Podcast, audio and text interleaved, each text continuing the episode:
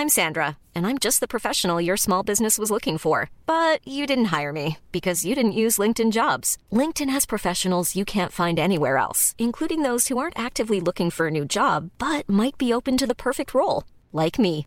In a given month, over 70% of LinkedIn users don't visit other leading job sites. So if you're not looking on LinkedIn, you'll miss out on great candidates like Sandra. Start hiring professionals like a professional. Post your free job on linkedin.com/people today. Mucho gusto. Yo soy el Conde Fabregat y permítanme darle la bienvenida a mi bestiario, el lugar donde monstruos, bestias y criaturas de la ficción, historia, criptozoología y mitología se reúnen como muchos demonios que te hacen cosas cochinas mientras duermes, pero solo para entretenerte a ti. El día de hoy tenemos un gran, gran, gran episodio, uno bastante cochinón. Vamos a hablar específicamente de los súcubos y los incubos, demonios que hacen cosas a la gente. Y como invitado tenemos al gran Arturo Flores, escritor, comediante y además el editor de la revista Playboy. Entonces, agárrense de la brocha porque voy a quitar la escalera y vamos a soñar cosas muy raras.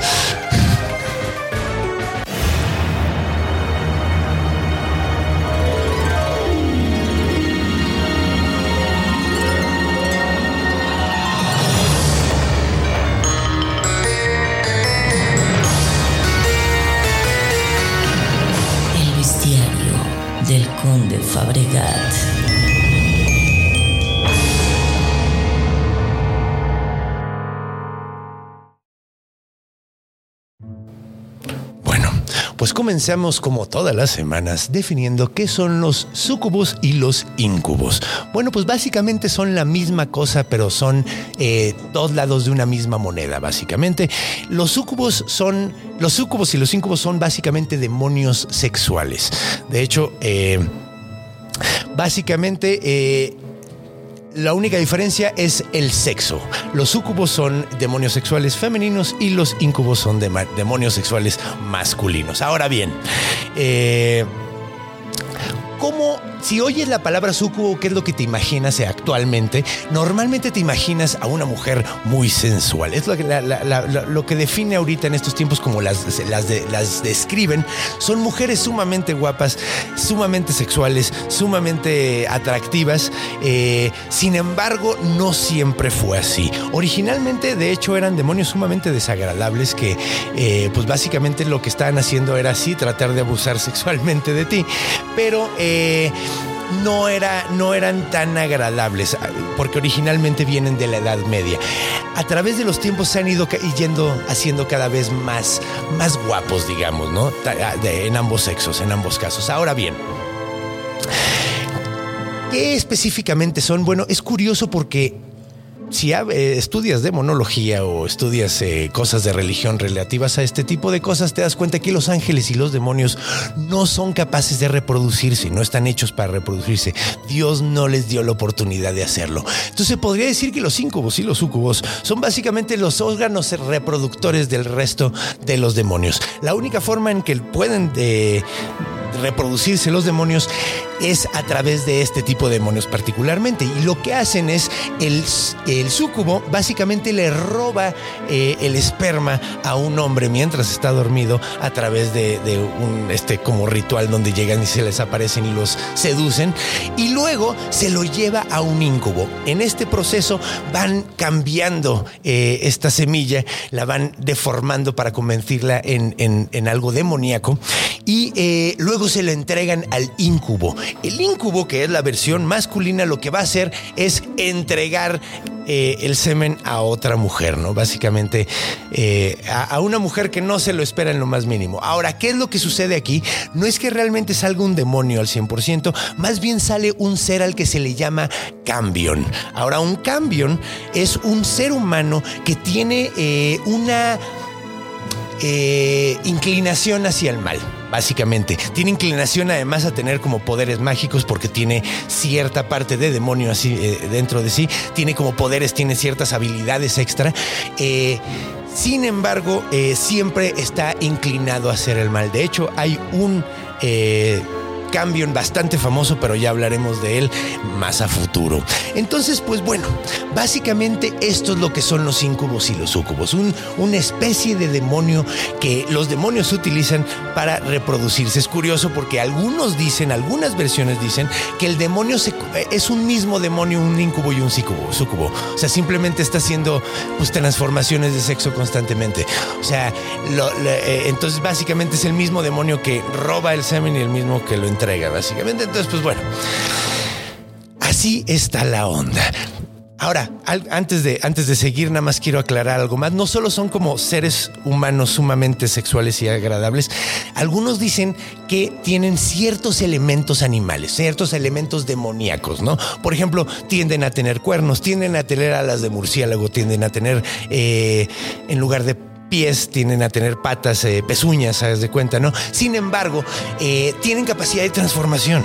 Entonces, básicamente, tú, o sea, van a, van a convertirse en lo que necesitan, se pueden quitar los cuernos, se pueden quitar las alas, básicamente las usan para intimidar o, o las quitan para poder seducir, ¿no? Básicamente. Ahora, algo muy interesante que se decía es que si tú ves un súcubo sumamente atractivo, un incubo sumamente atractivo, si te le quedas viendo un buen rato, vas a empezar a notar cosas que lo hacen muy desagradable en realidad. Ciertos rasgos demoníacos, ciertos rasgos agresivos, desagradables, ¿no?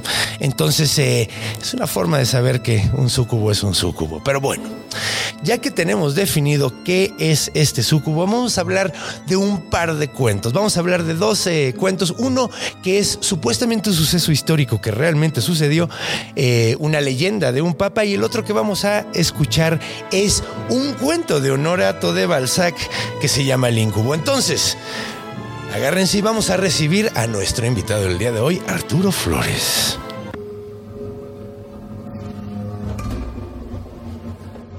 Encuentro. Y bienvenidos de regreso y bienvenido mi estimado Arturo, qué chido que estás aquí. Muchísimas gracias por la invitación, Conde. Y Es- por el tema, además, me encanta. El tema, de hecho, queda chido. Mira, vamos, es, es, es, es- el editor de Playboy viene a hablar del, de, de los súcubos. No puede estar más apropiado. Exacto. Pero, pues bueno, ya, su- ya conocías tú este monstruo, ya sabías sobre él. ¿Qué, ¿Qué opinas tú? Es, es sobre todo muy curioso cómo hay ciertos conceptos eh, que siempre están relacionados, ¿no? Que es la lubricidad, Ajá. la noche, Sí. ¿no? Eh, y sí, y el sueño. el ¿no? sueño. Sí, pues la cama, es que este, sí. Sí, sí, sí, todos es que todos tienen en común la cama, que es cagado, porque pensaba decirlo esto en, en, en- en- en orígenes, ahorita lo repito, no hay pedo, pero incubo significa el que yace sobre y súcubo el que yace debajo. Ok, que tiene mucho sentido eh, de acuerdo con el estereotipo de cómo se copulaba. Exactamente, güey. Esa era la idea, básicamente, güey. Que de hecho ya hablaremos más de, de, de una, de la que se considera la primera, la primera incubo, ¿no? Que es, eh, ah, sucubo, perdón, que es esta Lilith. Pero ya hablaremos de eso. Antes que nada, vamos a viajar al el año eh, 990 y fe- 980 y feria. Vamos a ponerle, ¿no? Eh, y vamos a viajar y vamos a viajar a conocer a un hombre llamado Gerberto de Aurillac. ¿Ok? Él nace en Francia, es más conocido, sin embargo, como Silvestre II. No era rey, era papa, ¿ok? Entonces, ¿quién era este muchacho Gerberto de Aurillac? Pues bueno, básicamente era un hombre sumamente inteligente y sumamente feo. básicamente. Pasa. Básicamente, sí. Y en esas épocas, año 980 y feria, 970 y feria, eh, bueno, él nace en 945, entonces vamos a ponerle 960 y tantos. Este muchacho ya tiene sus 20 años, pues la forma en la que consigue realmente conocimiento en esa época, ¿qué es? Haciendo, eh, haciendo qué? Uniéndote al clero. Entonces, ¿qué fue lo que hizo? Se une al clero y de hecho empieza a hacer eh, mucho progreso. Es, es un hombre sumamente inteligente, empieza a educarse muy cabrón. Y de hecho, mientras sus estudios, se enamora de una mujer. Ahora, esta mujer eh, era eh, la hija del decano del lugar donde estaba estudiando, básicamente. ¿No? Era la hija del decano y era una mujer muy, muy guapa. Él llegó y se le presentó, le dijo, ¿qué onda, chiquitita? ¿Cómo estás? Y la madre, y lo mandó a la verga, pero rotundamente, güey, así de a la chingada, güey. Eh, entonces, lo manda a la chingada y este güey conoce a otra mujer. Esta mujer se llama Meridiana, güey. ¿Ok? Ahora, es curioso porque muchos dicen que ella era un, demonio, era un súcubo, tal cual. Ahora, dicen que renunció a su forma demoníaca porque se enamoró tan cabrón de este hombre, ¿no? El punto es que era. Normalmente se dice que cuando un súcubo o un incubo está eh, robándote o metiéndote cosas, eh, normalmente te roban la energía, güey, y te roban la salud y te van haciendo pedacitos, básicamente, güey. Basi- eh, esto sucede eh, solo si el, el- el- el- demonio es malo, que siempre son malos, ¿no? Pero supuestamente un demonio, si no te quiere hacer daño, puede hasta alargar tu vida, güey Sí, si le funciona, si, si, le, le, sirves. funciona, si le sirves. Y esta estaba supuestamente enamorada de él, güey. Entonces, pues bueno, empieza la relación y él empieza a crecer un chingo. Empieza a crecer en el clero, empieza a crecer eh, en cuanto a conocimiento, en cuanto a sabiduría, güey. Y de hecho, eh, llega altísimo hasta que llega a ser papa, güey. Llega a ser Silvestre II. Ahora, dicen muchísimos, y hasta él lo dijo en su lecho de muerte, que muchos de esta- estos avances que tenía eran gracias a la demonia esta meridiana, güey. Ahora, cuando este güey pega cabrón, cuando, cuando la arma cabrón como papa, obviamente la hija del pinche decano, güey, aplicó la Gold Digger y dijo, ¿sabes qué? Siempre sí me gustas, güey. Ahora que eres súper importante, güey, como que sí me gustas, güey. Y este cabrón le pone el cuerno a Meridiana, güey. Ahora, obviamente no podía tener una sola mujer. Este güey ya tenía dos, güey. Claro. Era papa y el güey andaba ahí de coscolino con dos mujeres, güey. Una era un puto demonio, güey. Entonces pues, era una situación medio extraña la que estaba sucediendo ahí, güey. Eh, ahora, cuando Meridiana se entera de que le puso el cuerno, lo perdona porque lo ama bien cabrón. Sin embargo, lo perdona a medias, güey. Porque le dice, eh, le dice cómo se va a morir, güey. O sea, básicamente le dice, sí, sí, sí, no hay pedo, ¿sabes qué? Te vas a morir la semana que viene, puto. Así como básicamente así, que fue un putazo muy bajo, güey, y muy doloroso para este cabrón. Lo que le dijo no fue la semana que viene, lo que le dijo fue básicamente que iba a morir dando misa en Jerusalén. Entonces este cabrón empezó a evitar a toda costa ir a Jerusalén, güey. Le entró una paranoia horrible, le entró tan cabrona, güey, que dicen que se empezó a poner malo de la salud por eso, güey. Y llegó un punto donde el güey se puso súper mal. Creo que ni siquiera nunca fue a pinche Jerusalén, güey, pero ya estaba a punto de morirse de lo mal que se puso, güey. Y en el hecho de muerte se arrepintió bien, cabrón, y confesó todo, güey. Y dijo que se había enamorado de un, un- una súcubo y que había, había tenido una relación larguísima con ella, que se llamaba Meridiana. Toda la historia que te acabo de contar la contó él en su lecho de muerte, güey. Ahora, hay quien dice que lo que realmente estaba sucediendo era que este, eh, este güey estaba tratando de, en esos tiempos, era más perdonable que te anduvieras cogiendo un demonio. Estaba normalizado. Ajá, o sea, decían, bueno, es que es un demonio, güey. O sea, al menos no cayó con una morra normal, güey. Güey, era un ser con, con superpoderes. Entonces, es probablemente la historia de un súcubo, la- de, de un la, la historia de un súcubo más famosa de la historia, porque supuestamente existió y probablemente simplemente fue una forma de aminorar culpas de este güey que era un pinche coscolino de mierda, güey. O sea, era un papa que andaba cogiendo. ¿Qué digo? No es el único Sí, que lo ha no. hecho, ¿eh? Vamos a aclarar, güey. O sea, no sé si has leído Alejandro VI, Pero güey. aparte todavía no se inventaba el celibato, entonces Para entonces creo que ya sí, ya, güey. ¿Ya? Para ¿Por qué entonces creo que sí, güey. Para entonces creo que sí, güey. Porque el celibato sí se inventa ya con la iglesia católica ya mucho más avanzado. Ah, pero es que no estoy seguro, güey. De hecho, era permitido. o sea, según Porque yo Alejandro VI, el de el, Papa Borgia, tenía un Sí, chingo de hijos, güey. sí. Tenía Lucrecia, tenía. Pero según yo ya estaba, ya est- ah, no sé cómo funcionó ese pedo, pero ya estaba, según yo, el celibato. Probablemente me estoy equivocando. A ver, es más, vamos a checar. Sí, porque a lo mejor lo que no se podía era como casarse, pero no estaba mal visto que tuvieran parejas sexuales. Eh, sí, pues sí, probablemente. Mira, ahorita les voy a dar, eh, les voy a dar el dato chido, ya, ya lo tengo. No, sí, güey. Ya tenía que ser célibe, según. La preocupación con el celibato empezó a cobrar fuerza a partir del siglo XI, güey, que es justamente cuando este güey fue papa, güey. A lo mejor fue Que a raíz de él. a lo, a lo mejor fue a raíz de... No, güey, que ni cojan, güey, porque luego se andan cogiendo demonios, güey. Fíjate que te traigo una, una nueva ley, ¿no? Porque- Fíjate, fíjate. Sí, porque yo, según yo, Sí. para Alejandro VI, que era este cabrón, eh, estaba esta onda. Y mira, pues aquí dice que Gregorio VII y León IX eh, temían por la degradación moral del clero. En realidad era que no querían que mantuviera a su familia el dinero Exacto, del clero. sí. eh, Esa es la razón. Siempre han sido razones económicas. Económica, sí. La razón real. herencia.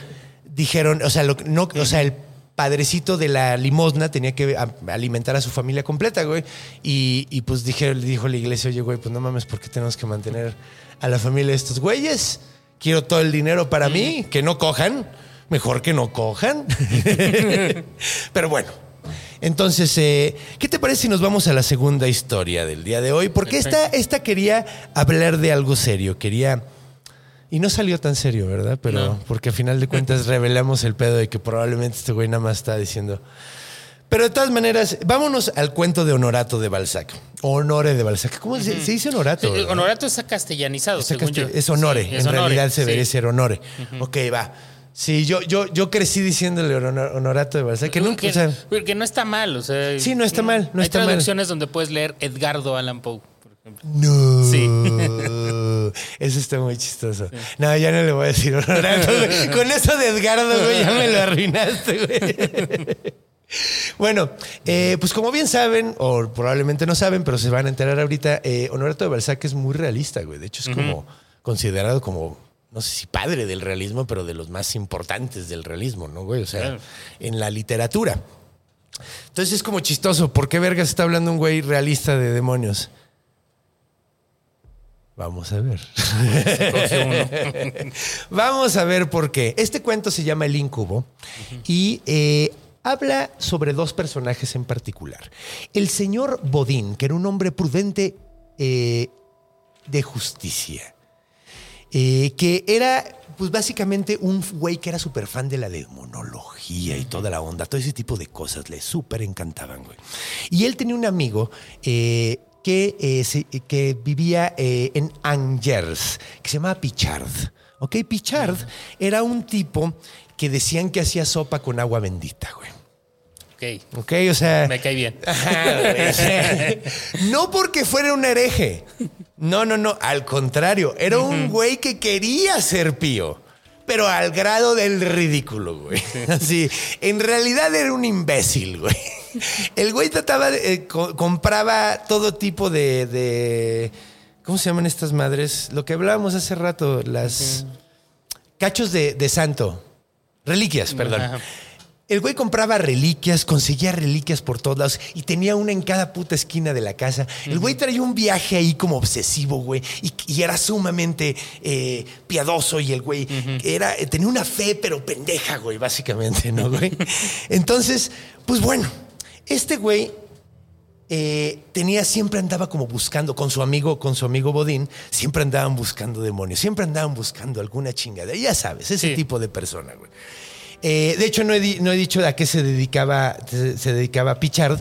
Pichard era, era recaudador de impuestos, güey. Tiene todo el sentido, Todo sí, el sí. puto sentido. Y tenía Sí. un chingo de dinero, güey. chingo de dinero, güey. Eh, piadoso, güey. O sea, un güey- o sea, muy católico, güey. Religión, dinero, el pan. o sea, Sí, ajá, era un panista, Sí, básicamente. Era un, pinche yunquista el cabrón, güey. Entonces, eh, el güey decían que toda su vida era completa piedad y completa santidad, excepto probablemente su esposa. Ahora, la cosa de su esposa es que era una mujer de la verga. Era cagante, güey. Sumamente guapa, pero cagante. Curioso que todo el mundo sabía en el pueblo que, güey, no cogían, güey. En lo más mínimo. No tenían relaciones sexuales. De hecho, esta vieja le hacía ¡ah! cada vez que el güey trataba de tocarla, güey. Sí. Y, y- y el güey, o sea, de- el güey además. Lo más cagado de todo el asunto es que Pichar decía, a huevo, no le gusta el sexo. Entonces, nunca me va a poner el cuerno.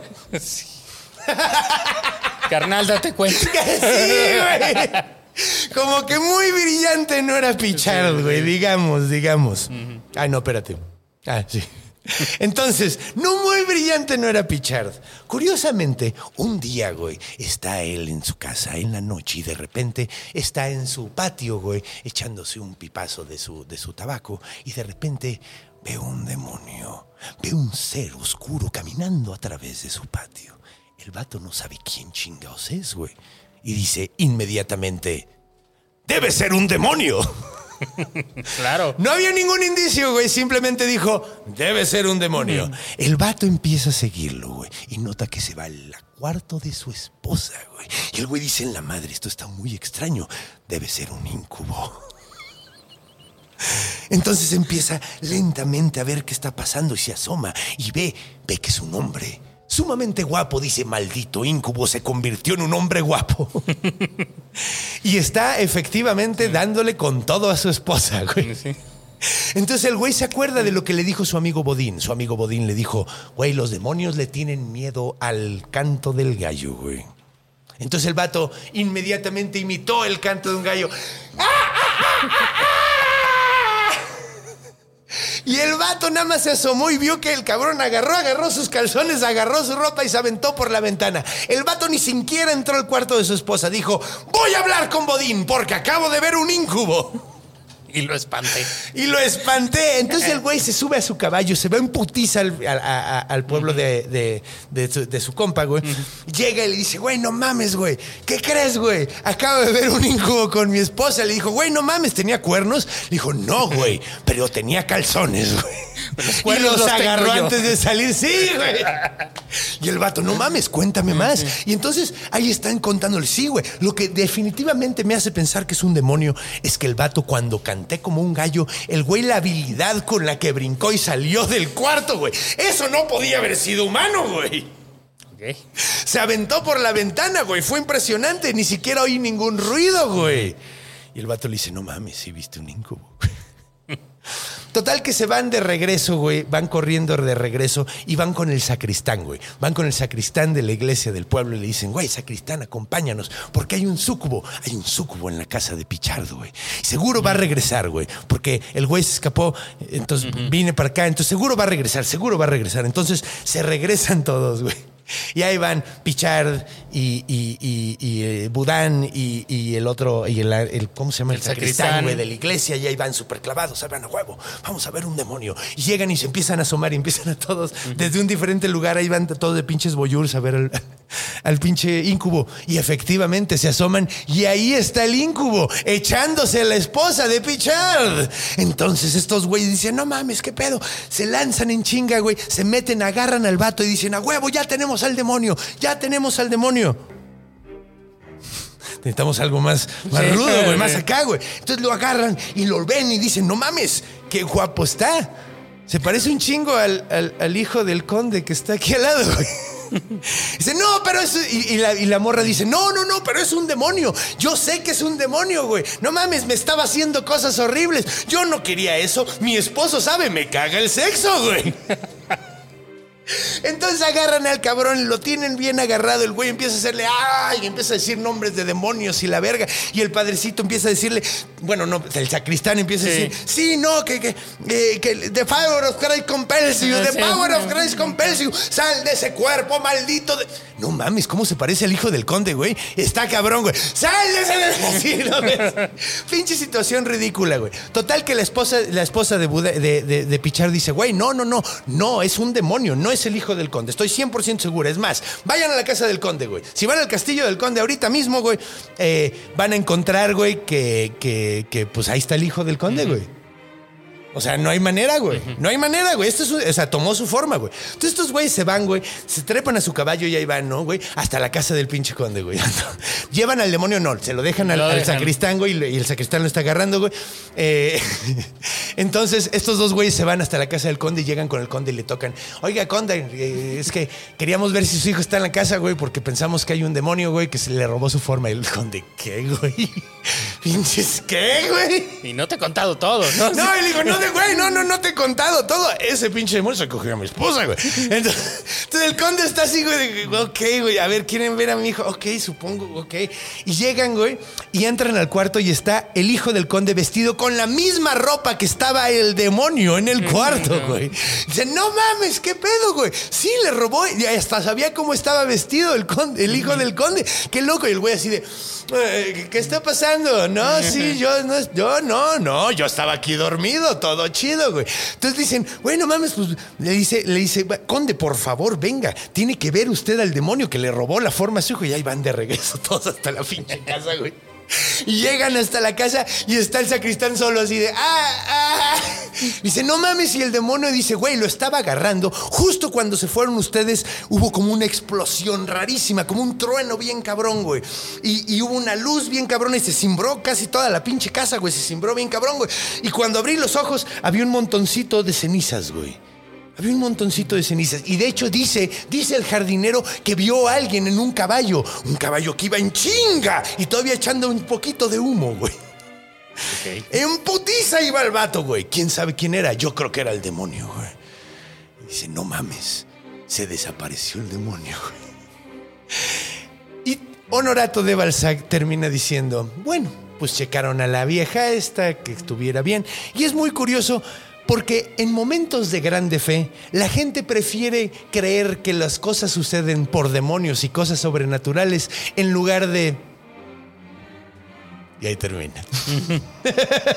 Me cae bien. Todo tiene, todo es- está, está chistosísimo este Sí. cuento, güey. Es una, es una sátira completamente de, de- de una burla de la idea, güey. Claro, o sea, sí.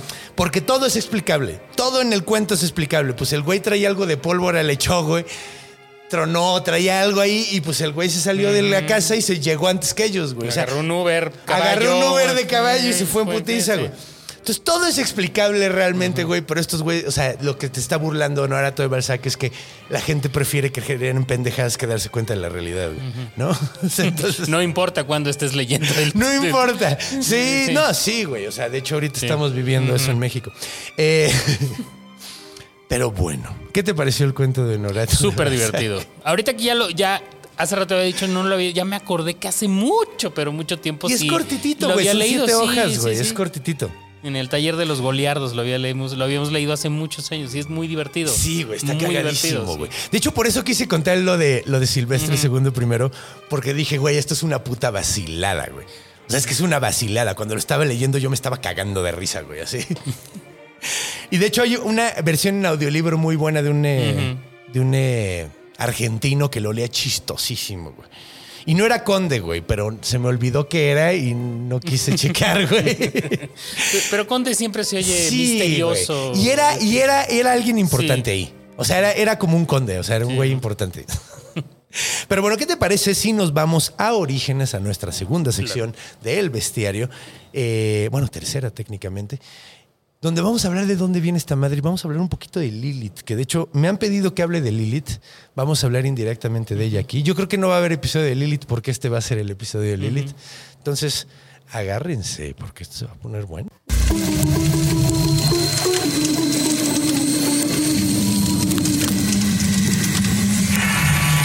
Orígenes. Y bienvenidos de regreso sean todos ustedes. Vamos a hablar de dónde viene esta madre. es curioso porque mucha gente cree que, o sea, uno piensa que estas, estas madres son muy antiguas. Pues no, son relativamente jóvenes, güey. Modernas. Mm, No tanto, o sea, tienen como mil años de haberse empezado a hablar. O sea, es un monstruo medieval, básicamente. Eh, empieza a agarrar popularidad justo en el medievo, eh, con, que es cuando agarra más fuerza la demonología y todo ese pedo, güey, justamente, güey. Sí, porque hay una explosión también religiosa, ¿no? Y, Sí, Y una sí. necesidad de. Sí, completamente. Y de hecho hay una muy buena razón. Ya llegaremos al momento de Scooby-Doo, de por qué se cree que se crea este monstruo, porque hay una explicación muy lógica. Eh, sin embargo, donde vemos realmente que empieza a agarrar como fuerza, pues es, te digo, justamente en el, en el medievo. De hecho, donde se habla más, donde tenemos más referencias sobre ellos, es en el Maleus Maleficarum, también conocido como el martillo de las brujas. Bueno, bien, eso es lo que significa en realidad. eh, de Heinrich Kramer y Jacob Sprenger. Entonces, este libro es eh, un libro que escribieron dos alemanes en mil och- 1487. eh, y de hecho, justo este libro es un libro para cacería de brujas, güey, básicamente. Eh, de hecho, gracias a este libro se murió un chingo de gente, güey, así. Pero un chingo de gente, güey. Pero un chingo, güey. De hecho, es curioso porque al principio, cuando escribe este libro Kramer y Sprenger, cuando lo escriben, la iglesia lo agarra como muy a pecho y de hecho muchos, o sea, no la iglesia tal cual, no la institución Roma, sino las iglesias alrededor de Europa, lo agarran con mucho gusto, güey, y empiezan a utilizarlo. Sin embargo, luego la iglesia finalmente termina mandándolo a la verga, güey. A Kramer, güey, ya, ya, esperen que los terminan mandando a la verga porque a pesar de que este, en este libro, ah, o sea, es, es muy, muy católico, en realidad eh, es- contradice mucho de la liturgia, güey. Contradice muchas cosas, güey.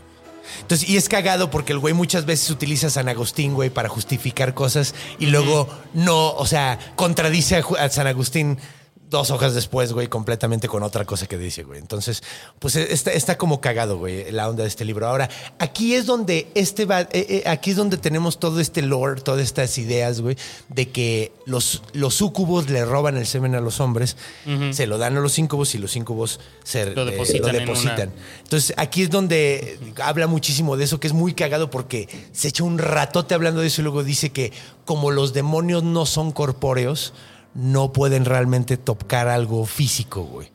Entonces, no tiene sentido que puedan robar semen, güey.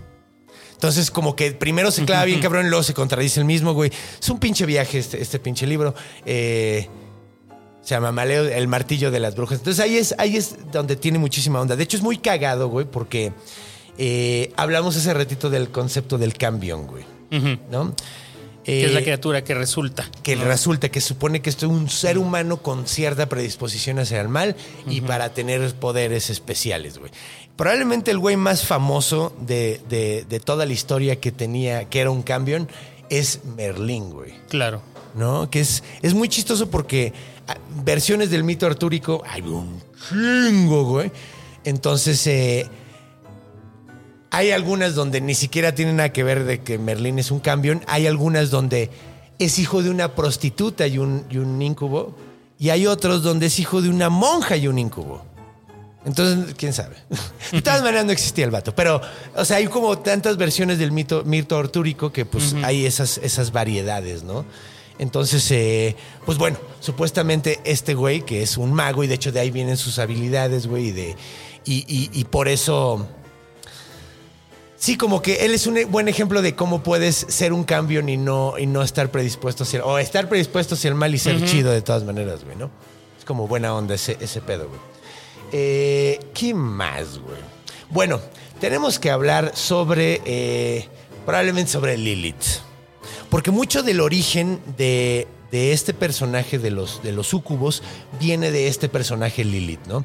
Es muy curioso porque mucha gente cree que Lilith, bueno, ahí está el mito de, de Lilith y Adán, ahorita lo contamos completo, pero eh, pues no es canon, güey.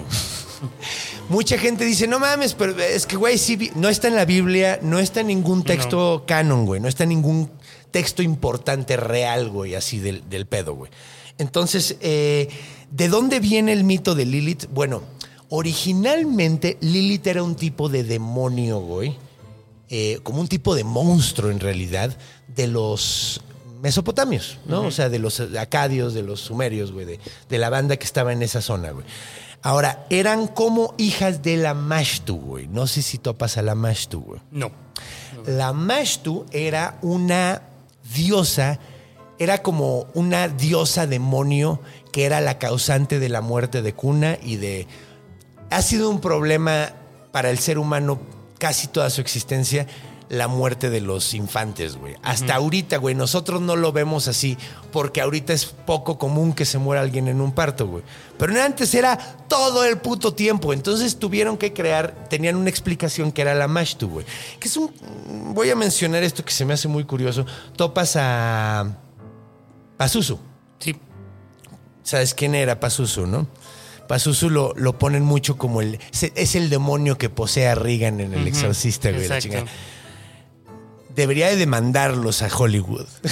¿Sí sabes cómo está el pedo de Pazuzu en No. realidad? Pazuzu no era malo, güey. Pazuzu era bueno, güey. Sí, porque la referencia que tenía pues era un poquito la de... Era positivo, güey. Sí, o sea, la cosa es que uno piensa. De hecho, es más, el pendejo ese Pazuzu Algaraz se puso el nombre de un superhéroe, el pendejo, güey. La cosa es que Pazuzu, güey, era muy feo, güey. Y era esposo de la Mashtu, güey. ¿No? La cosa es que. Era culpable de la muerte de Cuna. Ajá, de la culpablemente de cuna. Nada más que se pelearon, güey. Se llevaban de, la verta- de, de la verga la Mashtu y Pazuzu. La cosa es que se divorciaron, güey. Y la Mashtu odiaba tanto a su esposo que si tú querías tener sano y salvo a tu bebé, ponías una escultura de Pazuzu en- al lado de tu bebé. Entonces, güey, en esa escena donde el padre Merrin, güey, se encuentra el, el, el Pazuzu y es así como de, oh, el demonio. No, güey, se encontró un amuleto de la buena suerte para que no se muriera un bebé. Ok. Qué anticlimático. Sí, sí, debería de mandarlos. Debería de demandarlos, güey, al Chile, güey. Eso es, le ensuciaron el nombre culerísimo, güey. Pero bueno, eh, Pazuzu, güey. Y bueno, la Mashtu, güey, es la dios, ese es como este demonio, güey, eh, que es la causante de la muerte de Cuna. De, de, eh, se le representaba. Tenía cuerpo peluda, tenía cabeza de león, güey. A veces tenía cabeza de pájaro. Tenía orejas y dientes de burro, dedos largos con uñas largas, güey. eh, patas de pájaro, güey, con garras así como de halcón, güey, super acá, güey. A veces andaba en un burro y amamantando un perro, güey, con el pecho derecho y un cerdo, güey, con el izquierdo, güey. Ok. O sea, esta madre, güey, mientras sostenía serpientes, güey. Esto es, eh, o sea, era un puto demonio hardcore esta vieja, güey. Ahora, Lil, eh, la, la, la Mashtu, güey, tenía sus demonios, güey, y estos demonios eran, eran los Lilith. Los Lilin, perdón, güey. Que son los hijos de Lili. Bueno, ajá. Los Lilin. Ajá. Que después se hacen los hijos de Lilin. Ok. Pero Lilith no era una persona individual, güey. Lilith era un monstruo, güey. Lilith es individual, Lilin es, es plural, pero Lilith no era una persona en específico. Es como decir perro, güey. O sea, a lo mejor ese perro se llama perro, güey, pero no estamos hablando de, Sí, sí, sí, era una... de un solo ser, güey. Ahora, este ser demoníaco, güey, este monstruo, güey, eh, el Lilith, que era un monstruo de la Mashtu, eh, se, se, obviamente, güey, digo, vemos la influencia de los mesopotámicos, de los acadios, en la Biblia todo el puto tiempo, güey. Eh, de hecho, se robaron el diluvio universal, güey. Palabra por, o sea, güey, con detalles y todo, güey. El diluvio universal originalmente aparece en Gilgamesh. Y de hecho en Gilgamesh aparece en Lilith también. O sea, este tipo de, de- de, ser, güey. Ahora, así como se robaron el, el- el- el- el diluvio universal, también se roban este personaje de Lilith.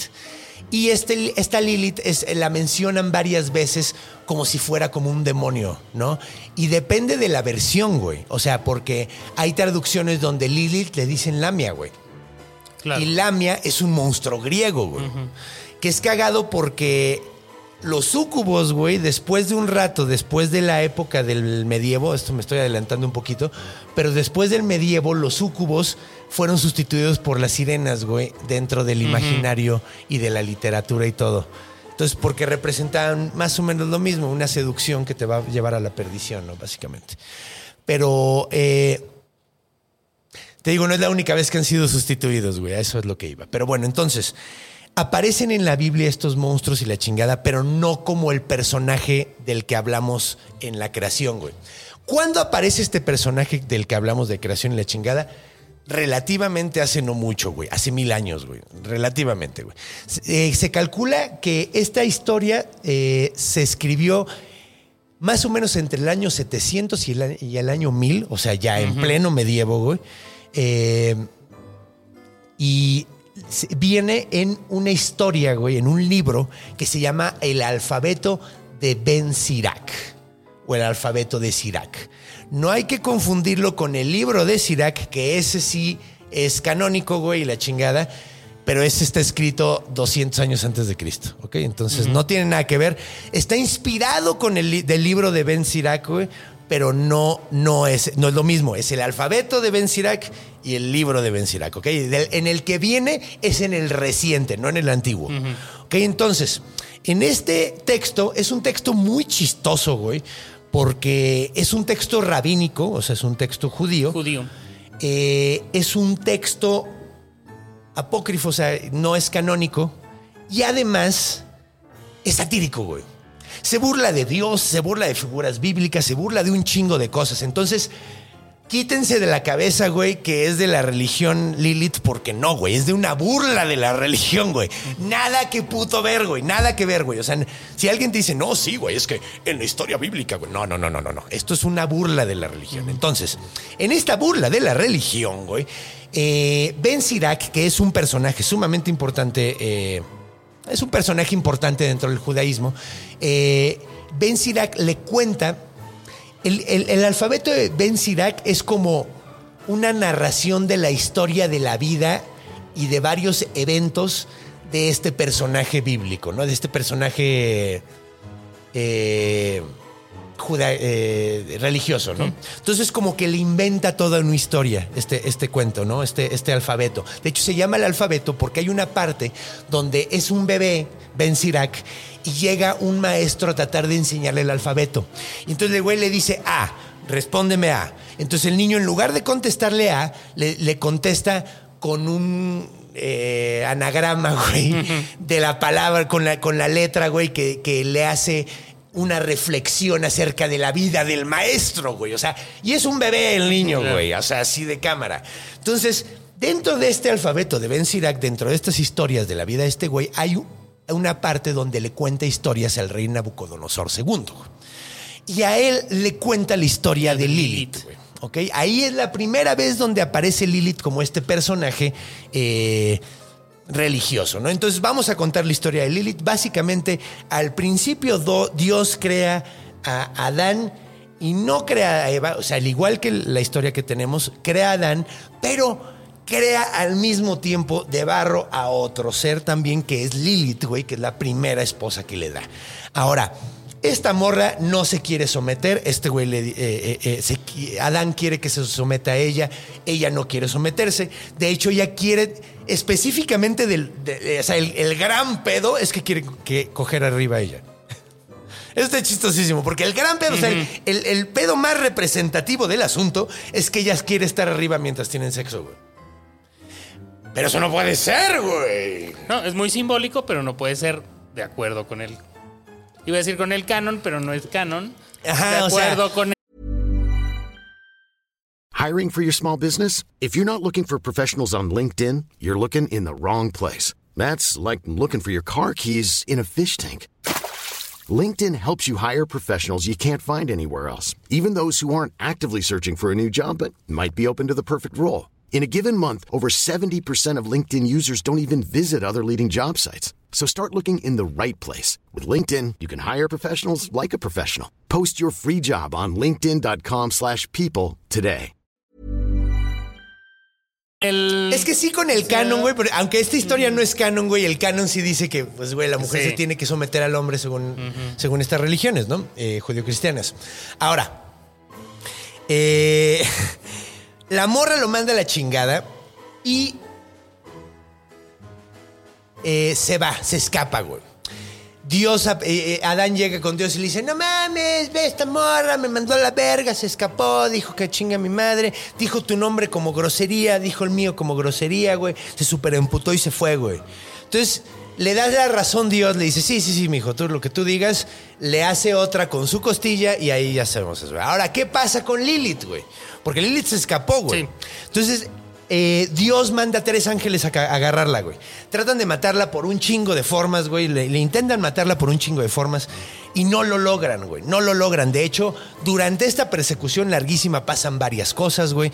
Eh, esta morra les dice en algún momento para como mal viajarlos, güey. Si no me dejan en paz, güey, voy a tener dominio sobre los primeros ocho días del, de- del nacimiento de un bebé y los primeros, si es hombre y si es mujer van a ser 22, güey. Durante esos días los puedo matar sin pedo, güey, si no me dejan en paz, güey. O sea, cosas así. Hasta el final ella les dice, güey, Es más, güey, ya no le hago nada a los niños, o sea, porque te digo, pasan Sí. un chingo de cosas. Dice, ya no le hago nada a los niños siempre y cuando los niños eh, tengan un amuleto en el cuello que tenga sus tres nombres, güey. Los de ustedes tres, de ustedes tres ángeles. Por si quieren hacerse un amuleto para que no los vaya a chingar eh, Lilith o, o algún súcubo. eh, los nombres son Senoi, San Senoi y Semengelov, ¿ok? Ok. Semengelov está. Semengelov suena como, como Sí. profesor alemán, digo, ruso, güey. El profesor Semengelov. Y si le pones Semengelovsky. Ah. Semengelov no suena, suena más. Ruso. Que Semengelov también suena. off, off. Bueno, no sé. El punto es que, eh, pues sí, efectivamente, eh, pues bueno, hacen, eh, eh, se empezó a hacer, de hecho, en esa época también estos amuletitos con los nombres. No sé si se, realmente se habrán hecho, pero ahí tienen el dato. Sería una buena forma de eh, iniciar una conversación así de, ¿qué vergas traes ahí, güey? ¿Qué dice tu cadenita? ¿Qué dice tu cadenita? Hoy tengo una historia para contarte. Eh, bueno, entonces, de ahí es donde viene la historia de Lilith. Ahora, Lilith después de esto se va con Samael, güey.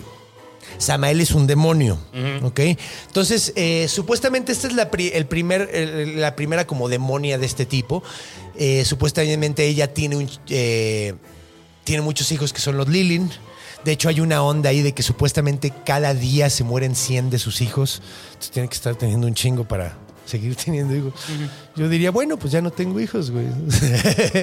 De todos modos se van a morir. De todas maneras se van a morir, pero eh, supuestamente Lilith y, y Samael son el primer incubo, eh, súcubo e incubo respectivamente, ¿no? Entonces, a partir de ahí supuestamente como que ese es como el, el origen mitológico, pero ya les dije cuál es el origen de esta mito, ¿no? O sea que es medieval, güey, no es muy antiguo y es prácticamente de una burla, a- a una, una sátira de la religión, güey. Ok, entonces, bueno, ¿qué te parece si nos vamos a la etapa Scooby-Doo de este programa? Donde le quitamos la máscara al monstruo. ¿Qué chingados? ¿Qué fue lo que inspiró a esta madre, güey? ¿Por qué demonios eh, la gente le, le llamó la atención a este viaje de, güey, un, un, un- o sea, un demonio que te agarra dormido, güey? Ok, bueno, pues muchísima gente cree que es porque se, se- se les, es Se una subió el se les subió el muerto. es, es parálisis de sueño. De hecho, hay una suceso, un eh, fenómeno que no siempre sucede, a algunas personas les llega a suceder, que se llama alucinación hipnagógica, ¿ok? Que es cuando te da parálisis de sueño y además empiezas a alucinar, güey, chingaderas, porque estás medio dormido, güey, entonces estás medio soñando al mismo tiempo que estás medio despierto, güey. Entonces, eh, sí, güey, pues puede ser que haya sido eso. Es, es bastante anticlimático, pero puede ser eso, güey, que era como una forma de explicar así de que, güey, no me puedo mover, siento como hasta, güey, hay gente que siente presión, güey, en esto, en esta parálisis de sueño, como si realmente hubiera alguien encima. Entonces, pues bueno, hay muchísima gente que, que cree que era para explicar esto. Otra cosa que explicaban con esto era eh, los sueños húmedos, güey. Sí, las ensoñaciones e inclusive eh, la cuestión de, ahorita se me escapa cómo se llama la palabra, Ajá. pero es personas que tienen, es como los, los sonámbulos, Ajá. pero que tienen sexo mientras están en este estado de sonambulismo y entonces no se acuerdan, regresan. O sea, ha, ha habido casos documentados, por ejemplo, de mujeres No mames. que de la nada, estoy embarazada. Dice, pero estoy embarazada, pero ¿cómo si yo no tengo pareja, no he tenido relaciones en tres meses? Y entonces empiezan a investigar y había el caso inclusive de una persona, una chava que dormida, se levantaba, se agarraba a su carro, iba a casa de su exnovio, pues el exnovio de repente la veía llegar en la noche, ah, pues sexo de reconciliación, la morra terminaba, se agarraba sus cosas, se regresaba a su casa. Y no le volvía a hablar y el vato súper sacado de onda y todo y termina pues siendo... Entonces ella pensaba que era víctima de una especie de, de, de Qué incubo. pinche viaje, qué chistoso Sí, está eso, güey. Un poquito como el cuento de Balzac. O Sí, un poquito como el cuento de Balzac, Era más sí. fácil creer en el incubo que en la explicación lógica. Lógica. Sexomia se llama la condición. Sexomia, güey. Sexomia, que es eh, gente que tiene mucha actividad sexual, pero no conciencia. Eso está loquísimo, güey. Sexomia, güey. No mames, güey. No sabía que existía eso, güey. Pues bueno, Eh, esa es una explicación muy, muy buena, güey. Lo que yo decía de los sueños húmedos es un poquito más sencillo, porque estamos Sí. hablando de una época donde, pues, güey, la castidad y todo el pedo, o sea, en la Edad Media, güey, la banda, o sea, pues traían ahí sus viajes de piedad, de, de- y, y de que no querían, o sea, que trataban de ser muy castos y la chingada. Entonces, para un sacerdote tener un sueño húmedo era como, güey, le echo todas las ganas para no chaquetearme, güey, y dormido, güey, llega un puto demonio y, y me eyacula la de a huevo, güey. Entonces era también como por ahí el pedo, güey. Sí, era sí, para sí. decirles, güey, no es tu culpa, es un demonio que te está atacando, güey. No eres tú, soy yo. Le decía el demonio. Ajá, es que tu modo es bien rico. Eh, chingada madre, había otro que quería explicar. Ah, ok. Otra explicación que es, eh, es la más como culera de todas, güey, es básicamente la del Tokolosh, güey. La misma del Tokolosh. El Tokolosh ya hicimos un episodio de él. Es un monstruo sudafricano que igual abusa de la gente mientras está dormida. Eh, sin embargo, pues, güey, es que ha sido una gran excusa para gente que abusa de gente y dice, no, es que fue el Tokolosh, güey. Entonces, pues, güey, esto también es una posibilidad muy latente, muy de la verga, pero pues que está ahí. Entonces, pues la menciono. Eh, y pues sí, o sea, básicamente esos son como los. Las, las explicaciones como biológicas del, del pedo, güey, ¿no? O sea, más que nada. Mm, ¿Me estará faltando algo? ¿Te- te- ¿Hay algo que quieras comentar? ¿Algo que digas que no tiene sentido o algo así? No, pero Estoy tú, tratándome o de acordar. Respecto a las eh, explicaciones eh, realistas de, de los incubos y los sucubos. Ajá. No, yo sobre todo había escuchado y había leído acerca de eso, ¿no? De, la, de las ensoñaciones, en este caso Sí. de los sueños húmedos. Es que tiene un chingo de lógica, güey. O sea, Pero inclusive, hay, o sea, bueno, puede, puede funcionar muy bien como coartada. O sea, en esas épocas estoy hablando, no, no estoy hablando de la modernidad de la actualidad. Sí, no, en esa época, No, no, no, sí. pero, pero tiene completamente el sentido cuando de repente, no sé, podían drogar a una mujer. Hablemos de una monja, hablemos de la dueña de un hostal, etcétera. Abusar de ella dormida y en la mañana decir, no, bueno, pues es, es que, que tú fue. fuiste Sí, no, no pasó de nada. Es, es- es el monstruo del gaslight, esta chingadera. güey. O sea, es lo que me estoy dando cuenta. O sea, es mucho más monstruoso de lo que se pueden imaginar, güey. Porque funciona como coartada para los monstruos de carne y hueso. Sí, exactamente, güey. Eso es lo más culero del asunto, güey. Eh, sí, güey. Eso me pone un poco triste. El Pero- uso social, sexual de los monstruos. Sí, sí, no, pues es que, güey, es lo que más hemos hablado mucho, güey. Los monstruos hablan muy- muchísimo más de la sociedad de lo que posee- podría darse cuenta uno, güey. Claro. O sea, realmente son, son un espejo, güey, y una narración así de, de lo que realmente somos, güey. Es como... Pero, pero bueno. Pues, ¿qué te parece si ya nos vamos a la última etapa? Probablemente se me esté olvidando algo, porque así soy yo. Ah, pues bueno, ay. Ya mencioné lo de incubo, es el que yace arriba, Sí, y sucubo el que yace abajo. Ok, eh, sí, pues creo que, creo que viene de latín eso, por si querían saber. Y pues bueno, básicamente eso. Entonces, pues vamos a ver dónde aparecen los incubus y los sucubus, porque aunque no lo crean, sí aparecen en muchos lugares. Hasta hay una banda que se llama Incubus. Incubus Succubus, de hecho. No. Sí, hay una banda inglesa de rock Ah. pagano que se llama Incubus Succubus. Hay una banda de new metal, güey. Que se llama Incubus. Que se llama Incubus. Entonces hay una que se llama Incubus, Sucubus y una que se llama. Incubus, güey. Pero además, Incubus Succubus, que es una banda además eh, muy representativa de la comunidad gótica o de la escena oscura, eh, ellos están relacionados con el paganismo, con la numerología. Claro, y claro. por eso escogieron el nombre.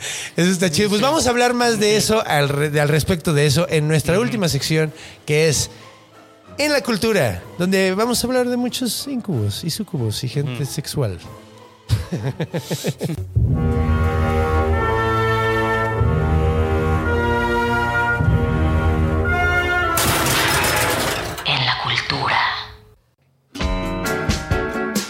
Estamos de regreso en la cultura, donde aparece este monstruo tan famoso y tan sexoso. ¿Quién sabe? nah, sí aparece en muchos Sí. lugares. Ajá. De hecho, eh, En los sueños de entrada. en los sueños de entrada. De hecho, yo creo que el- el- el- lo que decía ahorita era que probablemente el sucubo más famoso de todo el mundo en la actualidad es de un videojuego. que es el videojuego Darkstalkers, que no sé si lo recuerdan, era básicamente un Street Fighter de Capcom, güey, pero con monstruos tradicionales en lugar de, de peleadores, güey, ¿no? Entonces estaba el vampiro, estaba el monstruo de Frankenstein, estaba un zombie que era de Australia, güey, y estaba Morrigan, güey, que mucha gente cree que es un vampiro, güey, porque tenía como alitas de murciélago en la cabeza y la chingada, güey. Aquí la estoy viendo. Eh, sí, tenía unas como alitas de murciélago en la cabeza, tenía alas de murciélago y está vestida eh, muy sensualmente. Todo el mundo pensaba que era una vampira, pero no es un súcubo, güey, curiosamente, güey. Entonces, eh, es escocesa, güey, aparentemente, güey. Tiene sentido porque Morrigan, Morrigu, era una diosa de. eh, ah, ¿Cómo se llama? Los celtas, güey. Ok, sí, y además Escocia, sí, es la zona. Todo Sí, bien. es la zona, o sea, como que tiene sentido. Ajá. De hecho, los japoneses está padre porque les encanta hacer eso de agarrar mitologías de otros mundos, de, de- de otros países, y, y como que lo adaptan a sus pedos, güey. No siempre lo hacen bien, güey, pero se les aprecia mucho el, el- el- el esfuerzo, el chile. La difusión cultural. Exactamente, güey. Se me hace bien buena onda, güey. Les encanta hablar de mitología. De hecho, güey, de su mitología, creo que ningún país habla tanto de la mitología de su país como ellos, güey.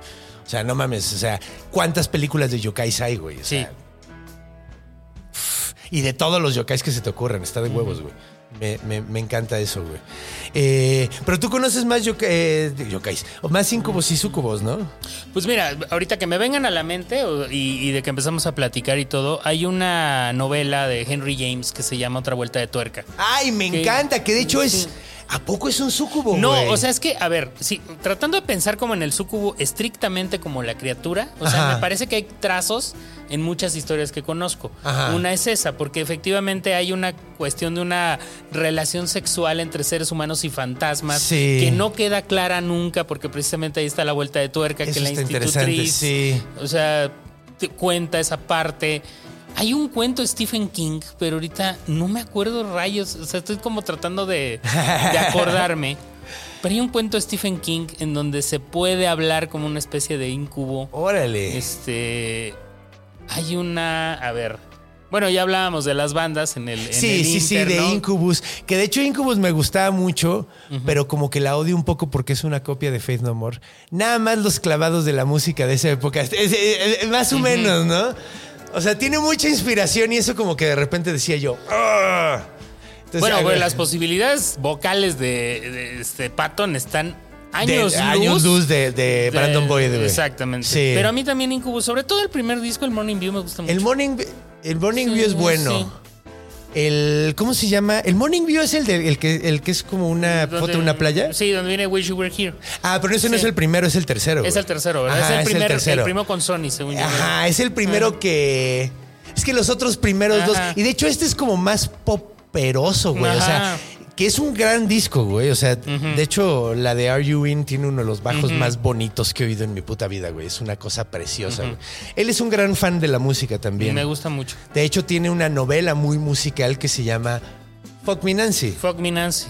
Exactamente, hay muchos. Los, los capítulos son canciones. Cuando son canciones en inglés, los traduzco al español. Y cuando son canciones en español, les pongo nombre en inglés. A huevo, Es eso, poquito un- eso está ahí como, por ejemplo, en un par de Hay- hay- ejemplos. hay una anti- por ejemplo, el, el- el, este, el, el- el martes, este.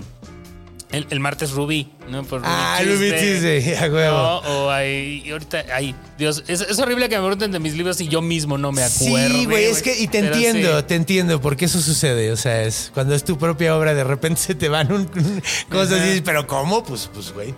Pues así pasa. Así pasa. Uno lo escribe y, y, Sí. pues lo publica y pues ahí lo dejas. Tampoco lo estás leyendo diario, güey. Exacto. Ah, pero te decía también la banda inglesa, Incubus Succubus. ¿no? Ah, sí, que son pagan. las- ¿Qué es pagan folk o qué pedo? Es, es- no, es, es rock gótico, Ah, pero ellos escriben mucho sobre, o sea, las letras están muy influidas por el paganismo, la numerología. Es que de hecho yo- a mí, a mí me, me doy cuenta de Sí. que, o sea, como que me gusta mucho la estética gótica y todo ese pedo, pero, pero no me gusta la música, güey. Y te puedo entender, o sea, a mí yo no soy súper clavado, con todo y que muchos años escribí en revistas góticas y todo, pero siempre estuve más cerca como del- de las del rock y cosas que están co- como aledañas sí, a ese pedo, güey. El del gótico, pero coqueteándole con el, con el metal, por ejemplo, sí me gustaba más güey, sí. que, que el post-punk, por ejemplo, o por lo menos el inglés. A mí, a mí, güey, o sea, me- a mí sí me gusta, me- por ejemplo, me mama el dark country, güey. Ajá. o sea, me mama el dark country, güey, así como amigo de Devil y de Goddamn Gallows y la chingada. Que es como gótico, pero es un vaquero gótico. Ajá. Ahora yo te iba a preguntar, pero no tiene nada que ver, vamos a saltar, pero tiene que ver por la cultura. ¿Encontrarías trazos de esto que estamos platicando en el Espíritu Santo? ¡Holy fuck! ¡Oh, Dios mío! Me acabas de volar la cabeza, güey. ¡Verga, güey! Sí, tiene todo el sentido del mundo, güey. O sea, al final hay una concepción, hay un espíritu. Sí, güey. Sí, güey. Con sí, una energía sí. sexual. Porque Sí, entonces güey. este Cristo sería un ¿cómo, cómo- cuál era el término para Cambion. Un cambion. Güey, qué cagado, güey. Sí. Qué cagado. Hay un videojuego, güey. Ya sé que Eh, hablo sí. mucho de esto, güey, pero hay un juego que me encanta que se llama The, The Binding of Isaac, que es, es, es un juego que se trata de un niño que lo está tratando de matar su mamá porque le dijo Dios, güey. Entonces, el niño, su, su arma son las lágrimas. Dios tiende a hacer eso, ¿no? Ajá, o sea, sí, ya lo sí, había sí. hecho Ya con lo había hecho Abraham. con- y de hecho, ¿cómo Sí. se llama la historia? The Binding of Isaac, el- la cuando agarraron a Isaac. Ajá. Entonces, de hecho, está basado en eso, güey. Está basado en- lleno de, de referencias bíblicas. Y hay un par de poderes. Uno se llama eh, Cambion Conception y el otro se llama Oh. Immaculate Conception. Entonces sí, güey, yo creo que lo- ellos sí, ellos vieron ese, ese- los que hicieron ese juego vieron esa similitud que tú viste y yo no vi. Oh, Dios. Güey, qué loco. Eso está muy, muy, muy tripeado. O sea, básicamente los sucubos son como una deformación, güey, del Espíritu Santo. El Espíritu Santo.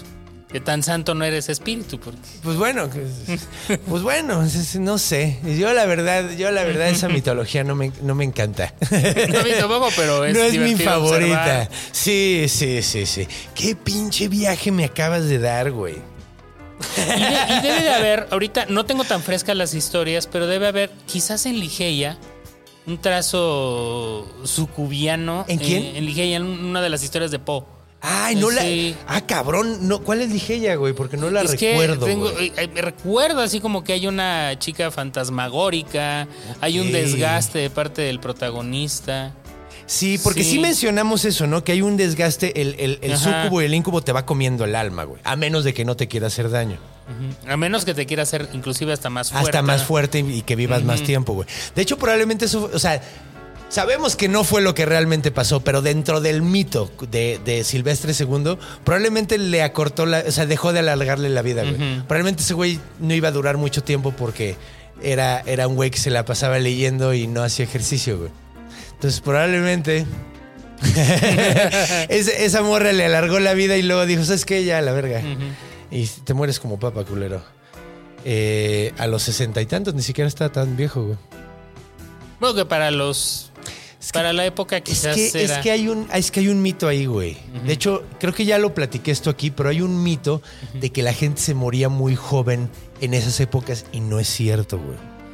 Eh, lo que pasa es que el promedio de vida era, haz de cuenta, 40. Pero es que en real- no es que la gente se muriera a los 40, lo que pasa es que la mayoría de la gente se moría a los 1 o 0 años, güey. Ah, Entonces claro, baja sí, el sí. promedio bien cabrón. Si sobrevivías tus primeros 10 años, güey, lo más probable es que llegaras a 70, 80 años. Lo más probable, güey. Bueno, A menos de que fueras guerrero y te fueras a ir a la batalla o algo así, ¿no? Pero era muy común que la gente llegara a 80 Y, años. y también creo que influía mucho que tuvieras una vida ahí paradójicamente sedentaria. O sea, era muchísimo más sencillo que un clérigo que se la pasaba estudiando, leyendo en un ambiente protegido, no se infectara de algo Ajá. que alguien que viajaba. O sea, porque cuando los romanos, por decir algo, empiezan a abrir los caminos y empieza a haber migración, empieza a haber comercio, Ajá. es más fácil que se empiecen a de repente a... Sí, pues de hecho la peste se, se corre Sí, así. por eso, por- O sea, de hecho sí, o sea, la peste. Eh, o sea, primero llega por los mongoles y luego después, porque los mongoles avientan en Sí. catapulcas cadáveres. Me mama esa historia, güey. Eh, y luego después los, los mercaderes fueron los que básicamente. O sea, fueron los que transmitieron todo el pedo. O sea, sí hay un los- elemento ahí, güey. Pero de todas maneras, la gente normal vivía, vivía bastante tiempo. Eh, O sea, mira, por ejemplo, no comían azúcar, tenían muchos mejores dientes. O sea, tenemos ahorita la idea, o sea, a pesar de que no se los limpiaban muy bien, eh, no comían azúcar, entonces se les picaban menos que nosotros, güey. No, y también las dietas eran... eh, Más sanas. De hecho, sí, la gente de clase alta comía mucho menos sano que los de clase Que los baja. de clase baja, Eh, claro. De hecho, estuve viendo unos documentales de qué era lo que comía la gente en la Edad Media. Y es impresionante. Comían harinas procesadas y, y- y cosas mucho menos sanas, güey. Con muchísimas especies, los ricos. Y la otra banda comía cosas súper sanas, güey, así directamente de, de, de la huerto tierra. a la huerto. mesa, ¿no? Dijeran los... Y comían harinas, harinas integrales Ajá. que son mejores para ti, güey. Eh, sí, no, sé un chingo de cosas. Entonces, no estaban tan mal, güey. Hay como mucho mito alrededor de la Edad Media. Yo, yo, era, par- yo era muy partícipe de esos mitos, pero... O sea, yo creía que The Meaning of Life del Monty Python... No, perdón, eh, El Santo Grial y el Monty Sí, sí. Python era como era en realidad en la Edad Media, güey. Porque soy un idiota. Pero a mí se me hacía un documental eso muy... Muy divertido, ¿no? Como no. Güey, me encanta, güey. De hecho, es horrible verla conmigo, güey. Porque canto. Cada vez que hay una canción la canto, cada vez que digo los diálogos, ya me lo sé, güey, porque la veo desde niño, güey. O sea, amo esa película, güey. Amo esa película con todo mi corazón. Ok, más, más incubus y sucubus. Sí, Estoy pues pensando. bueno. Ajá. No, no, no, estaba, estaba pensando, estaba reflexionando en Sí. voz alta. Es que Sí, sí. dije que había varios y no había, no, no, no llegué a tantos. Pues es que, bueno, siempre sucede esa onda de que hay, hay, hay, la gente compara a los, a los, a los súcubos con algo parecido en su cultura. Es como cuando dicen, hay vampiros en todo el mundo. Eh, más Ahora- o menos. No hay la cuestión sexual expresa. O sea, no hay un acto sexual expreso. Pero se cumplen muchas de las condiciones en Freddy Krueger. Mira. Y de hecho, si tomas en. Si tomas en. Bueno, es que. A ver. En la original, ¿era una- un abusador de niños o no? Sí, ¿no? ¿Sí? Sí. En la original sí. O sea, era un tocaniños y Sí. por eso lo queman los papás. Ajá. Porque es que no sé si era un asesino de niños en la original y lo de tocaniños lo hicieron en el remake que hicieron hace poco. No, no, Porque no, yo, yo no tenía que- la idea de que era tocaniños hace tiempo y ahorita ya la tengo. Entonces ya estoy dudando, güey. Puede ser, porque yo también la película la vi hace mucho. Ahora, ¿no te La supone vimos de también... morros, güey. Y yo no me acuerdo haber tenido la concepción de que era un tocaniños. ¿No había también en su, en su origen una cuestión... O ¿Qué? sea, eran, ¿Como era una... era- ajá, había una... O sea, la madre de Freddy Krueger había sido abusada, ¿no? Y, Ah, ya no me acuerdo de Sí, eso, güey. Yo como que tengo esa idea. Ya no me acuerdo de no eso. tengo tan fresco. O sea, sí me, o sea, sé que en el remake sí lo hicieron tocaniños, pero ya no me acuerdo si era, era esa onda. Entonces, Ahora, si no fue toca niños, de todas maneras, una vez que se vuelve este asesino sí, güey. que se aparece en los sueños, y Ajá. Es como un súcubo no sexual. Es como un incubo no, no sexual. O sea, Sí. no las viola, pero sí hay una. Sí hay un jugueteo sexual con muchas de sus víctimas. Que es cagado porque también hay, hay gente que, que siente que el vampiro moderno, porque el vampiro original, eh, eh, o sea, como que el, el concepto del incubo fue pegado al vampiro Con el vampiro moderno, güey. Sí. Porque el vampiro original era una chingadera horrible que se levantaba de la tumba, güey, y regresaba a la tumba en la, en la, vuela- en la noche y se veía igual de fresco porque no se estaba pudriendo, güey. Eso era el vampiro original, güey. O sea, no, no había eh, seducción, no había nada. Era esa chingadera, se metía a tu cuarto, te, te- te desmadraba y se regresaba a dormir, güey. Sí, porque además en el mito del vampiro, realmente el vampiro bebe sangre porque la sangre es la representación de la vida. Lo que él quiere es absorber la vida del otro. Sí. Y ya después, bueno, hay una serie, no me acuerdo si es True Blood o la otra, donde que pastillas de sangre en el futuro y todo. A ver, los vampiros no beben sangre, los vampiros quieren absorber la vida del quieren otro vida, güey, a sí. través de la sangre. Y de ¿no? hecho es cagado porque, por ejemplo, eh, los vampiros eran una, originalmente, muy, eran una explicación de la tuberculosis, el consumption, güey. De hecho, de- en inglés le decían consumption, güey, porque te iba consumiendo, güey, desde adentro y, y, y decían, güey, no mames. Y además empezaba a morirse un chingo de gente sin explicación alrededor, güey. No sabían qué era lo que estaba pasando porque nada más perdían la fuerza y se iban como desvaneciendo y se iban muriendo. Entonces decían, algo se lo está chupando, güey. Entonces, el- el- el- el vampiro moderno que nace con Polidori y que es el primer cuento donde el vampiro es un seductor, es la primera vez en la, en la ficción, en la mitología, donde el, el- el vampiro es un seductor. Y es, ¿Cómo se llama ese vampiro, güey? Ay, cabrón. Bueno, está basado en Lord Byron. De hecho, fue. Lo escribió. Ay, no debería. Bueno, lo escribió la misma noche que se escribió Frankenstein. Que con la cena esta en la que apuestan a ver quién va a ser la novela de terror más. Más verga, güey. Más, Y nada más sí. dos, dos escriben algo representativo. En una Mm, noche Mary salieron. Y Byron, que además eran novios, ¿no? Algo No, así. ¿eran novios? Algo así. Bueno, bueno, pues, está pa- casada con Sí. Shelley, güey. Sí, pero pues ya es que. Bueno, es que sí eran muy libertinos. es probable. Pues supuestamente Polidori, como este güey era un libertino de mierda, güey, y se la pasaba acá eh, de Playboy, güey, así súper acá, güey. eh, dicen que basa el personaje de- de- del vampiro, del cuento del vampiro, para, para burlarse de él, güey. Y luego después, Bram Stoker basa a Drácula en su amigo actor, güey. ¿No sabías eso? Sí, porque además Stoker era actor también. No, era representante. Era manager de un actor, güey.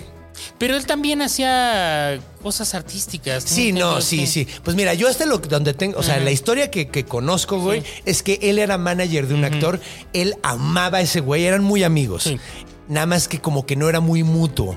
El otro vato era, era eh, un pinche narcisista, güey. O sea, tenía un pedo, tenía, o sea, tenía pedos narcisistas, güey. Y eh, lo maltrataba mucho, no le daba, no le daba crédito, güey. Era como culero, güey. Entonces dicen que basó a Drácula en ese güey. Entonces es muy cagado porque él quería que su amigo representara al personaje que basó en él y nunca lo quiso representar. Y lo pudo haber representado de maravilla porque era él, güey. O sea, Claro. era- ni siquiera iba a tener que, que actuar, güey. Eh, entonces, pues ese elemento como de seductor y como...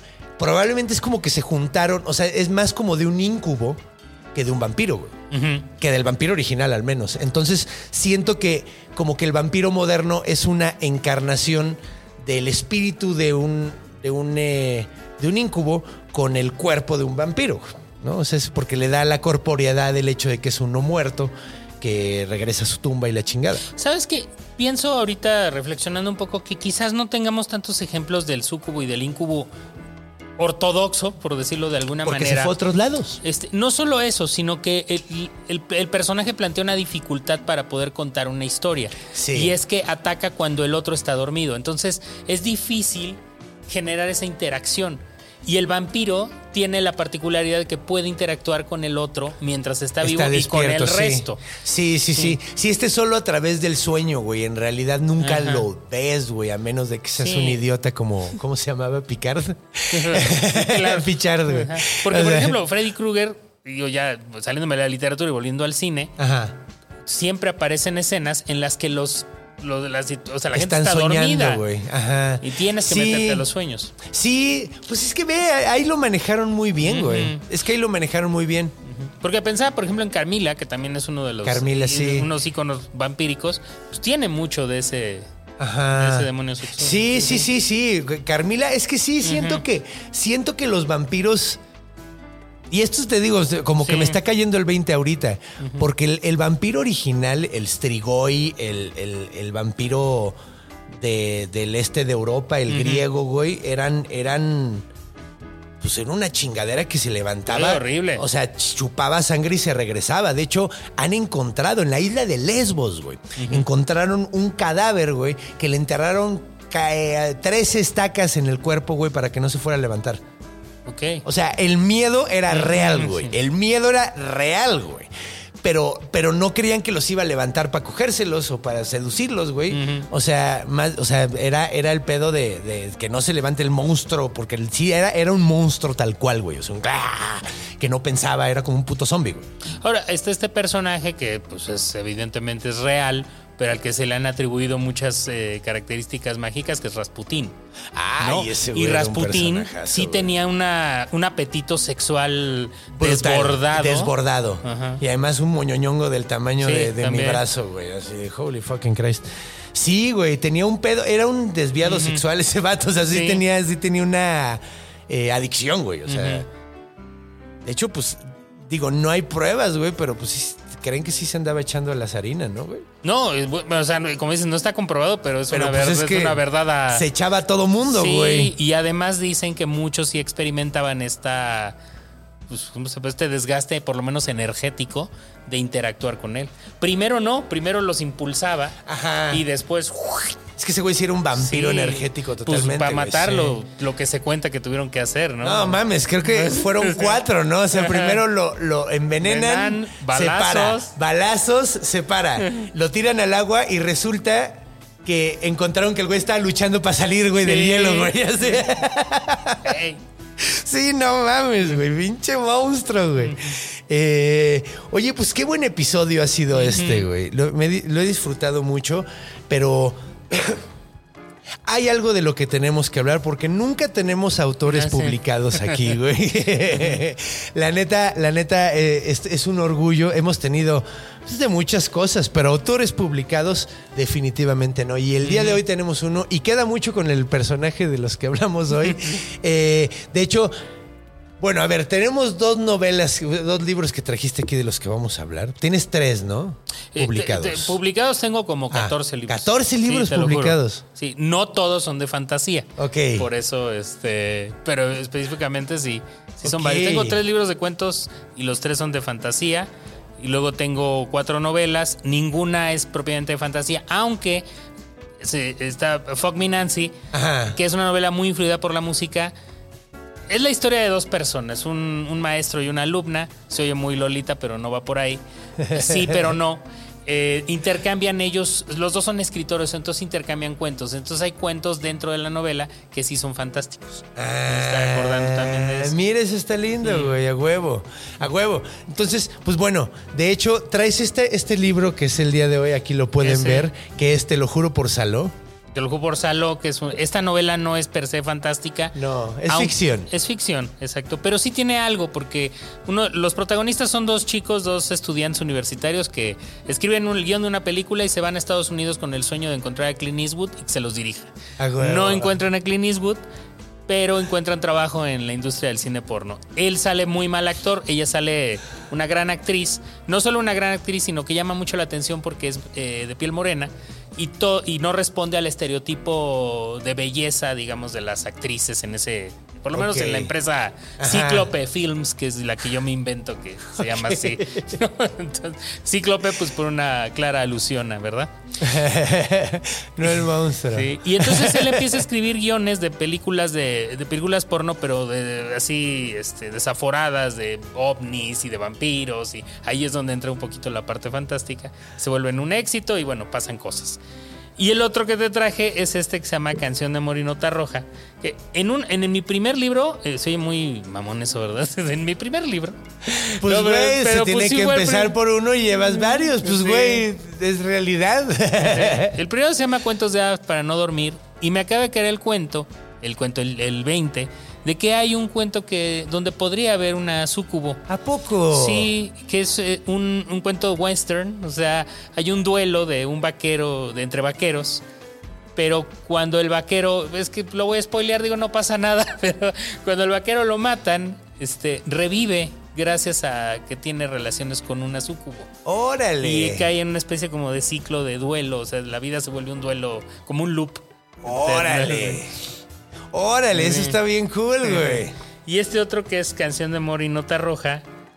Hay también un, un este. Un, una, una, un guion. Un guiño, perdón. Hacia los sucubos. Ahorita me acuerdo dónde.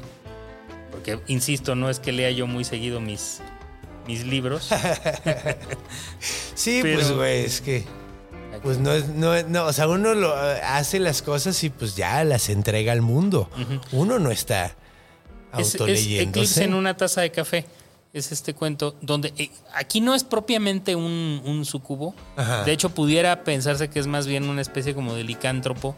pero pero sí hay algo que tiene que ver con los sueños y con la energía sexual y todo, o sea, A huevo, a huevo. Pues de hecho, eh, yo, yo ando bien, bien erizo ya por echarme este de cuentos. Sí, y este también el otro, porque te lo juro por saló, eh, que de hecho les tenemos un regalo bien chido Sí. de parte de Arturo Flores, eh, editor de Playboy, escritor. eh, autor publicado y comediante. y, y, pues bueno, los vamos a tener aquí. De hecho, ¿te acuerdas cuál era la dinámica que habíamos dicho? Era en Twitter que nos tagueran a los dos exactamente. Nos que nos estén siguiendo a los dos, antes que nada. Síganos a los dos, eh, taguenos a los dos y díganos con qué monstruo Ah, claro. harían el cuchicuchi. sí. ¿Con qué monstruo ¿Cuál sería el monstruo que, que les atraería más tener eh, buena ondas? ven? ¿Con qué monstruo harían match en Tinder? Ajá, güey, exacto. No se vale sucubo. Porque de eso hablamos. Ajá. Bueno, sí se vale. Bueno, si ponen sucubo, que den una... ex- Es más, den una explicación chida también. Porque Sí, solo sí, tenemos cuatro ejemplares. Hay cuatro ejemplares, porque este es tuyo. Este es el Ay. de los cuentos. Pero hay cuatro, de te, hay cuatro de te lo juro por Salo. Entonces tienen cuatro. eh, además, los besties son, son, son gente que, eh, al igual que un servidor, y, y- y que tú y un servidor, eh, les gusta leer. Entonces, pues bueno. Taguenos y bueno, yo creo que va a ser más conveniente que pues, sean de aquí, de la Ciudad de México, porque la forma en la que se los vamos a entregar es, les vamos a decir cu- eh, cuándo pueden pasar por ellos y, y les vamos a decir dónde pueden pasar por ellos, aquí en la Ciudad de México, en un lugar céntrico de la Ciudad de México, de hecho aquí donde grabamos. Eh, entonces, eh, pues bueno, pongan qué monstruo les gustaría, les gusta, les gusta sexualmente. ¿Y por qué? ¿Y por qué? Denos una buena explicación. Por ejemplo, el otro día me preguntaron eso, eso güey. Me preguntaron a qué monstruo tú, tú. de- Entonces yo dije que la llorona. Para que deje de llorar. Sí, güey. Mira, le hacemos otros niños para que ya no llore por sus hijos. Eh, le hacemos que el cuchicuchi y, y se pone contenta. Ya no quiero que llore. El mundo es muy triste. Eh, sí, eso salió en Nerdos, el, el- el podcast de Héctor Fernández y Fink. Fui hace poquito. No se lo pierdan, está bien chido. Y bueno, Yo lo haría con la, la que te comentaba que ahorita se me fue el nombre, Tlaceotl. Tlaceotl, sí. Sí, porque me gusta su, su nickname, eso de la que come suciedad. Se explica porque me gustaría. Ay, Dios, sí está, sí, sí, sí está guacalita.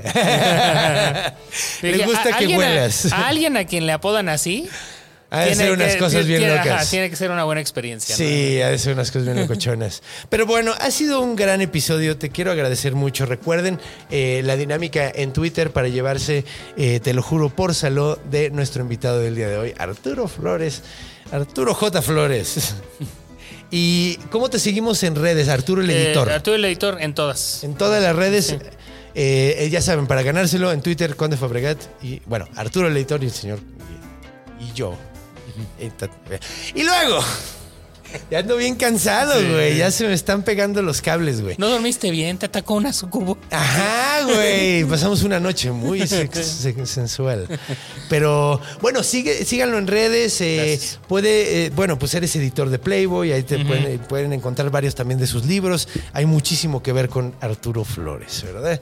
Eh, ¿Algo más que quieres anunciar, hermanito? Este, no, pues nada, va, va, eh, eh, sale la reedición de Fuck Me Nancy este mes, en, en noviembre, y vamos a estar haciendo diversas presentaciones. Y ahorita estoy también de, de gira, de presentaciones, con una, una antología de cuentos que yo edité. Yo escribí uno de los cuentos, pero en realidad es una antología Ajá. de cuentos eh, homenaje a Iron Maiden, a la banda. Entonces, ¡Órale, qué este, chido, güey! y, y hay muchos que son fantásticos, otros no, pero están muy divertidos. Entonces, ¡A huevo! El libro se llama Los hijos de la condena, un tributo literario a Iron Maiden. Y bueno, ya hemos estado como en varias presentaciones. Entonces, si van a ferias de libros y lugares seguros, van a encontrarlo por ahí. Lo hizo la Sociedad Artística La Sangre de las Musas. Y pues nada. eso. Órale, qué chido. Pónganse las pilas para también leer eso, que me suena muy bien. Si son fans sobre todo del metal, que hay varios fans del metal aquí, güey. Pero bueno, ha sido un gran episodio. Te agradezco mucho que hayas venido, mi Arturito. Muchas gracias, Nos vemos pronto. Poca madre. Y Muchas pues gracias. bueno, Ya saben cómo está la onda. La tradicional eh, instrucción de fin de, de, de- cualquier cosa en redes sociales. Denle dedito para arriba, compártanlo con tus amigos. Es importante para mí. Eh, les agradezco mucho que hayan estado aquí. Los quiero un chingo y recuerden, cuando vayan a ir a cruzar la calle, volteen para los dos lados. Cuando vayan a dormir, vean abajo de la cama. Cuando vayan a hacer pipí en la noche, vol- muevan la pinche regadera. Porque los monstruos están en todos lados, porque están en nuestra imaginación. Nos vemos la semana que entra, los a monstruo.